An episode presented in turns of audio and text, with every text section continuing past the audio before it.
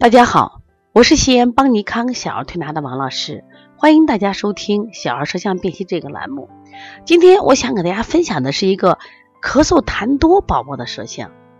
孩子三岁多，男孩儿啊，咳嗽好几天了，这几天有这个咳嗽加重的趋势，就是频繁，咳得更频繁了。奶奶就着急了啊，头孢也吃了，中药也吃了，听人说推拿这也来了。但是呢，整个状态啊，我就感觉奶奶这火急火燎的，还，能不能快点？能不能快点好？能不能不能能？就反正可着急。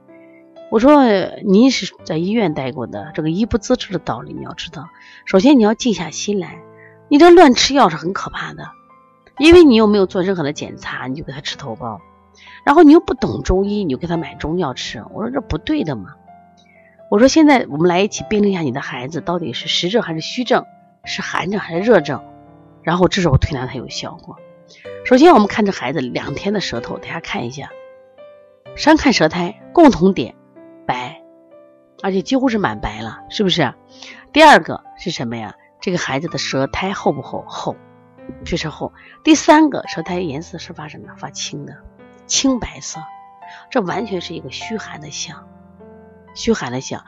一般舌苔那么厚，都应该是月儿化热了，或者是微黄。或者是焦黄，这孩子根本就没有，说明这个孩子本身是受寒了，而且那什么，就是寒性药吃多了。下来我们再看舌质，正常孩子的舌质是平坦的，而这个孩子的舌质是什么呀？高凸的，高凸必腹胀。我说你孩子腹胀了，他说就是最近也不吃，我去拍拍肚子也是砰砰的响。我说你看问题出现了吧？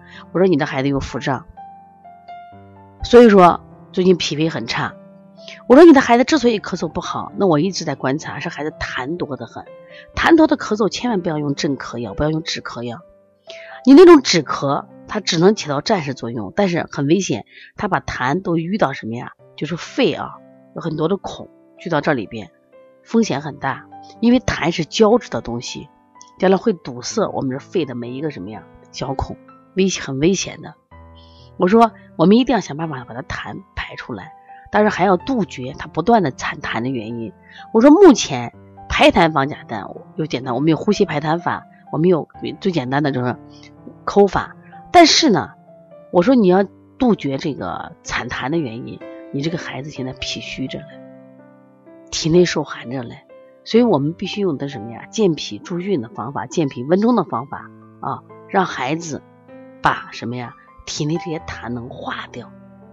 就温化寒痰，让它化掉，这就好了。所以你千万不要再吃寒寒性药了。所以他把吃的每一口饭都会变成什么呀？垃圾，因为功能差的很嘛，整个脾胃功能很差，把食物转化不成水谷精微，反而转化成垃圾了。他说这咋办？咋办？我说不要着急，我说你也得给我三到五天时间，我说很可能在五到七天时间呢。我说你不能着急嘛。然后我们通过通过健脾胃。让他这个生化能力变强了，功能变强了，把痰就什么呀吸收了，然后后续呢就杜绝了他在不断生痰，这样的话他的咳嗽自然减轻了。对于这种痰咳，千万不要镇咳，一定是化痰止咳或者排痰止咳，否则的话对孩子会造成新的危险。那当时用的方法是什么？因为这个孩子，你看完全是寒症嘛。那我肯定用的复式手法嘛，像复式手法里边，比如说赤凤摇头法啊、凤凰展翅法，都是一些温法嘛。另外呢，像推三关、外劳宫、补脾、顺运八卦啊、揉坤宫、揉艮宫啊，包括搓肺腧啊、膻中，这都是要的。再个，这个孩子本身还有一些流鼻涕、寒象，那我们外感四大手法啊，黄风入洞加上，哎，调了一两次，效果真的挺好的。所以说我希望大家呢，一定要记住啊。以后再遇到孩子这个，嗯，咳嗽痰多的时候，一定要干什么呀？啊，仔细去辩证，不要去乱吃药。在这里我推荐两款药，一个叫小青龙合剂，一个是小那个大青龙。这两个药你看只差一个字，小青龙是存寒的，大青龙是清热，先有里热再驱寒，就完全是不一样的，知道吧？那对于这种痰咳呃痰多的咳嗽，要以化痰为主。